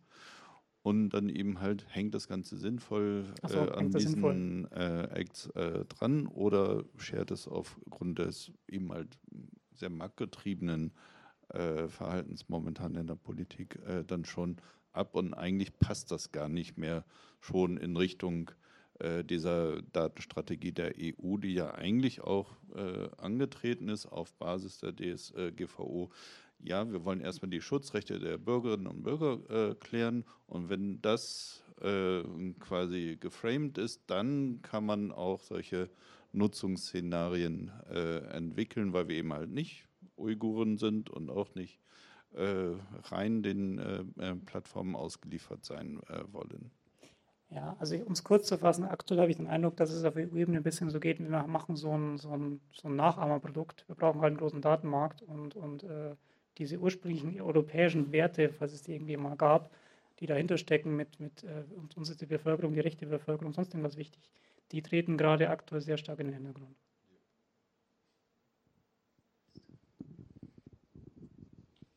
Ja, ich habe noch eine Frage bei der ganzen Geschichte. Ähm, natürlich werden da internationale Global Player wieder dabei spielen. Und es gibt halt bestimmte Unternehmen, die halt nicht so äh, äh, gerne das Wort Datenschutz hören äh, die ständig mal wieder aufpoppen äh, und deren Ziel eigentlich das ist, äh, möglichst vielen Daten abzusaugen. Mhm. Zweite Frage. Es wird ein großes Geschrei sein, wenn da Daten irgendwie abkommen sollten. Ja, das wird passieren. Also, äh, um zu dem Thema von, von äh, sagen wir mal, großen Datensammelbehörden oder Unternehmen, ähm, die wird es geben. Die wird es auch in speziellem Kontext IHDS geben.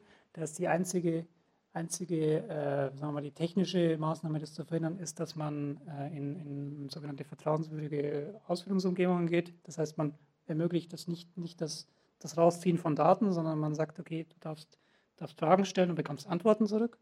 Das ist das Erste, damit, damit kann man das ein bisschen minimieren, aber naja, ähm, der, der, die Datensammlung von gewissen Big Tech-Unternehmen, die würde auch ermöglichen, dass sie auch mit solchen Fragen antworten, dann Dinge zusammenbauen. Das ist nicht das Thema.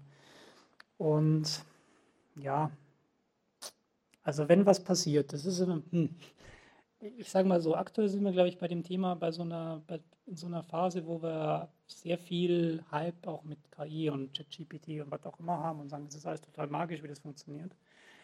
Wir die kompletten Konsequenzen von dem, was auf welcher welcher, welchen schmalen Grad wir da laufen, aktuell aber noch nicht komplett überreißen können. Und ähm, ich stelle mir eigentlich die Frage so ein bisschen, was ist der erste große Knall, der uns dann zum Nachdenken bringt und sagt, ja, das haben wir jetzt aber bei dem, bei der Größe des Systems, das wir so schnell eingeführt haben, nicht bedacht. Hätte man vielleicht machen sollen. Und ich glaube, sowas wird irgendwo mal passieren müssen, weil, also ich mache Security, ich mache Privacy im Gesundheitswesen, ich wurde schon mal von ehemaligen Geschäftsführern der Gematik irgendwie angepöbelt, dass ich irgendwie, also wegen, wegen Menschensterben und so. Ich habe damit kein Problem mehr, dass ich es tue, weil ich mache das, was ich tue, schon aus, aus Leidenschaft. Aber ähm, ich glaube, es braucht ab und zu schon noch ein paar Dämpfer auf dem Weg von, wie kriegen wir bessere Digitalisierung hin, ähm, weil es gerade so ein bisschen sehr auf einer Wolke 7 in alles sowieso geht. Äh, noch eine Nachfrage. Äh, Wäre ich jetzt zum Beispiel Arbeitgeber, hätte ich natürlich sehr große Interessen äh, äh, dran, äh, was ja schon versucht worden ist. Äh, Urinproben, mhm. Äh, ähnliche Dinge durchzuführen, die hoch illegal sind oder ob äh, jemand gerade in der Schwangerschaft sind, also rein rechtlich oder ja. ob äh, jemand HIV-positiv äh, ist oder ähnliche Dinge. Äh, weil, ich sage mal so, für mich ist das halt als, äh, in dem Fall als Unternehmer, war das ähm, undenkbares, also ein sehr großes Risiko. Ja, also diese, diese Szenarien sind, sind berechtigt. Sie sind vor allem auch deswegen berechtigt, weil wir haben nicht in ganz Europa das gleiche Verständnis von manchen Dingen. Also Beispiel Abtreibungen. Äh, ich muss nach Polen gehen und da ist Abtreibung gerade, also wird, wird streng verfolgt. Und ein klassisches Szenario, was man auch im EADS denken kann, ist, naja, wieso soll jetzt irgendwie eine, eine polnische Firma äh, über, eine, über ein Forschungsanliegen nicht irgendwie herausfinden, wer aus Polen im Ausland Abtreibungen gemacht hat und dann wieder Rückschlüsse darauf ziehen, okay. Also das, das kann passieren. Das, kann man so Systeme auch, auch missbrauchen. Und ähm, es ist aktuell jetzt auch konzeptionell jetzt nicht so wirklich ausgeschlossen, weil wenn ich ein berechtigtes Forschungsanliegen habe, was ich möglicherweise noch so verpacken kann, dass ich sagen kann, okay, da kommt vielleicht nur am, am Rande äh, eine, eine Filterung nach bestimmten Personengruppen raus, würde das auch zulässig. Und ich glaube, diese ganzen Konsequenzen von, passt das eigentlich so wirklich innerhalb Europas auch noch vom gleichen Verständnis, was wir auch haben, von was ist medizinisch irgendwie okay oder nicht okay und auch von staatlicher Seite durchgesetzt. Das ist ein Riesenunterschied teilweise.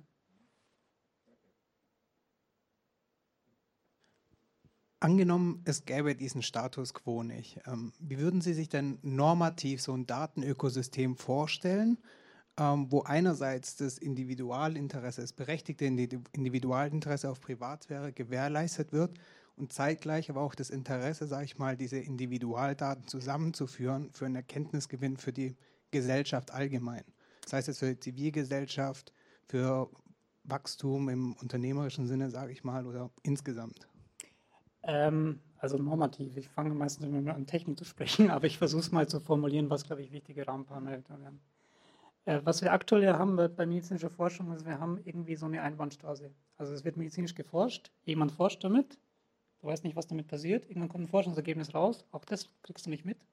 Und am Ende kriegst du das indirekt mit, weil irgendwie ähm, vielleicht sich irgendwie deine Arztpraxis ein neues, ein neues Röntgengerät gekauft hat, was irgendwie mit diesen Erkenntnissen gebaut wurde. Ich glaube, ein fairer Umgang wäre, dass man ja in einen sehr, sehr offenen Dialog geht. Also guck mal, wir haben ein Forschungsanliegen, das wollen wir von dir wissen. Ähm, das sind die Daten, die, die wir von dir brauchen. Dann würde man das ganz natürlich aus technischer Sicht so, so privatsphärefreundlich wie möglich bauen und so weiter. Man würde aber auch, glaube ich, dann auch bewusst in der Transparenz, wo man einfach Daten auch einfordert, die Daten zurückgeben. Sagen, guck mal, cool, dass du da mitgemacht hast. Ähm, das sind Dinge, die kamen raus, deswegen konnten wir jetzt diese und diese Krankheit besser verstehen zum Beispiel. Ähm, das heißt aber auch, dass wir so das Ganze irgendwie auf Augenhöhe normieren müssten. Sagen, okay, guck mal, es sind gleichberechtigte Partner, die wollen beide gemeinsam an dem Problem ähm, forschen. Und ich glaube, das wäre so eine positive Vision von dem, wie das funktionieren kann. Und aktuell ist es halt so, dass wir eine sehr, sehr große Marktmacht bei, bei Playern haben, die Daten einfordern, die aber nichts zurückgeben müssen davon. Und das ist, glaube ich, ein ganz, ganz großes Problem.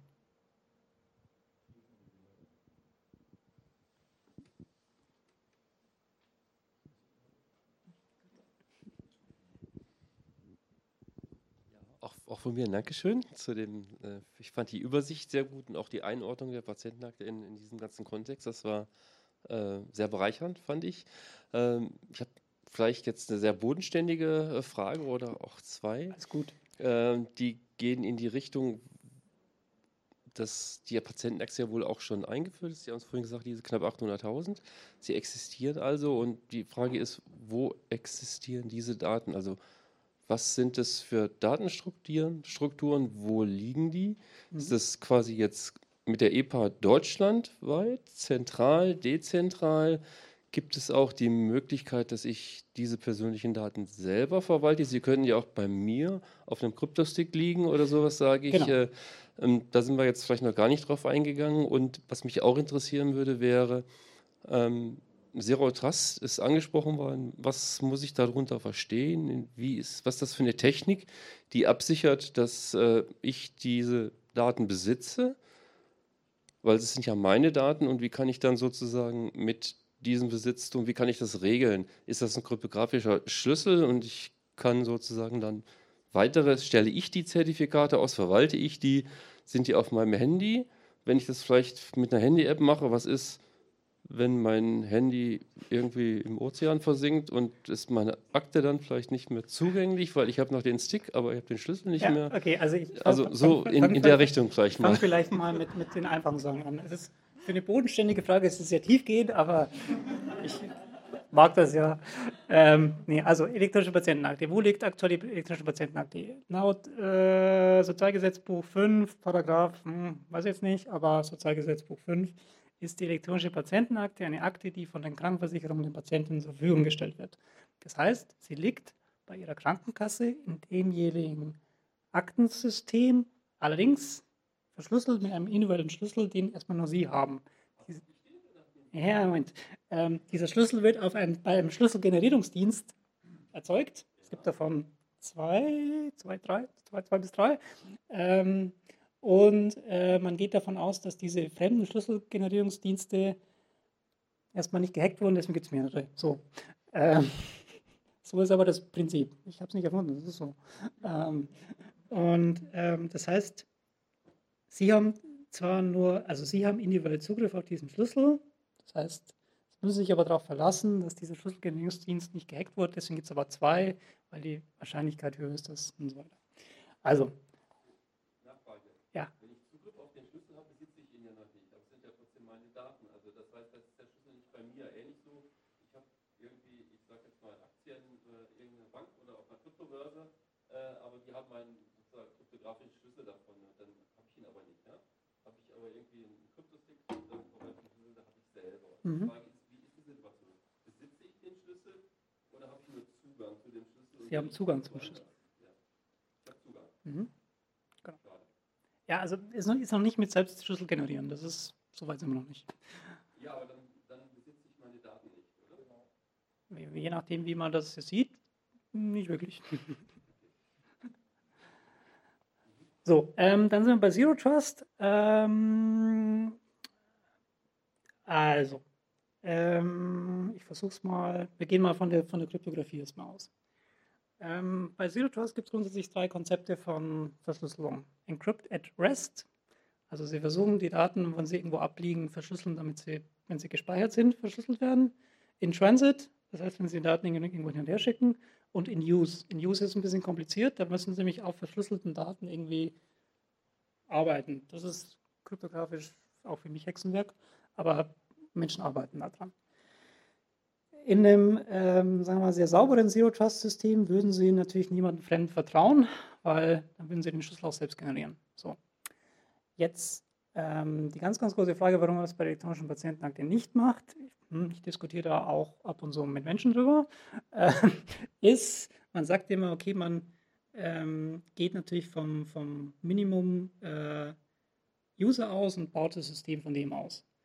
Bei dem, bei einem Zero-Trust-System, bei dem Sie den Schlüssel selbst generieren wollen würden, müsste man ja davon ausgehen, dass alle die Leute dafür eine Möglichkeit haben. Außer Sie schaffen Möglichkeiten, so Fallback-Möglichkeiten, dass es Dienste gibt, die vertrauenswürdig Schlüssel generieren und so.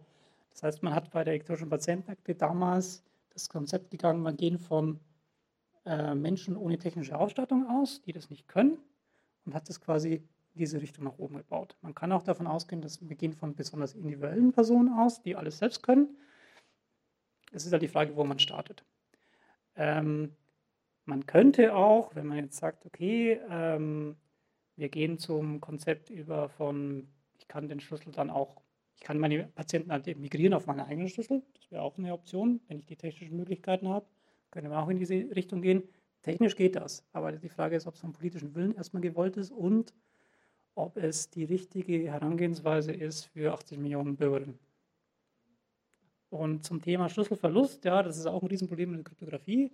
Da zerbrechen sich, glaube ich, unterschiedlichste Kryptografen über den Kopf drüber. Ähm, so ein System wird natürlich bei Gesundheitsdaten nicht funktionieren, dass es komplett dezentral ist. Ähm, irgendeine Art von Backup werden sie irgendwo haben müssen.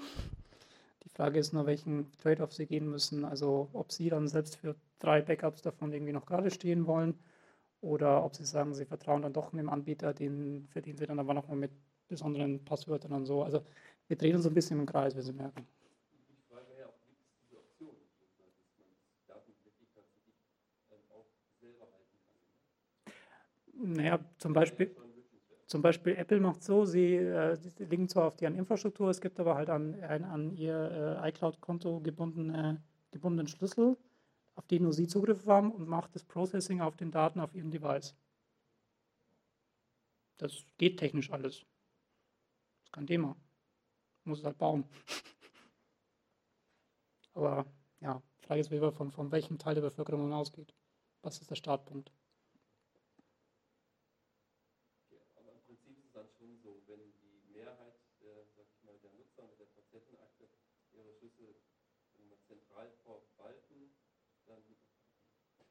Dankeschön. Wenn die Mehrheit der Patientenaktennutzer, die ihre Schlüssel vielleicht nicht selber verwalten, sondern zentral ist, dann ist im Grunde ja eine, eine Nutzung des Inhaltes dieser Patientenakte durch ja einfach durch, durch viele Institutionen, Personen, also ist eigentlich nicht wirklich kontrollierbar also und dann ist auch das, was gerade eben äh, vielleicht auch, auch, kam, dass man ja bestimmte Berechtigungen geben kann, äh, ist glaube ich auch ein bisschen dann Augenauswischerei, weil wenn andere den Schlüssel auch haben, dann kann ich zwar die Rechte setzen, andere können es aber auch und ich krieg's noch nicht mal mit. Ja, das ja, da ist ja gar keine Transparenz dann da. Es ist, glaub, geht, glaube ich, jetzt sehr aber tief, das, aber. Ähm, ich wollte es einfach nur auch, auch verstehen, wie, wie, das System aufgesetzt ist und. Äh, um auch vielleicht für mich dann eben entscheiden man zu können. Man muss, glaube ich, auch äh, sagen, dass die elektronische Patientenakte trotz dieser Konstruktion schon eine der sichersten äh, Systeme ist. Mit größt, also es gibt schlimmere Systeme. Die elektronischen Patientenakte sind da schon auch noch auf einen anderen Qualitätsstandard, kann man schon sagen. Aber ich würde jetzt nicht sagen, dass es beim Regierungswechsel und Umsturz und sonst irgendwas, dass die Systeme immer noch sicher sind. Aber gut, die Frage ist, welches Level wollen Sie dann anstreben?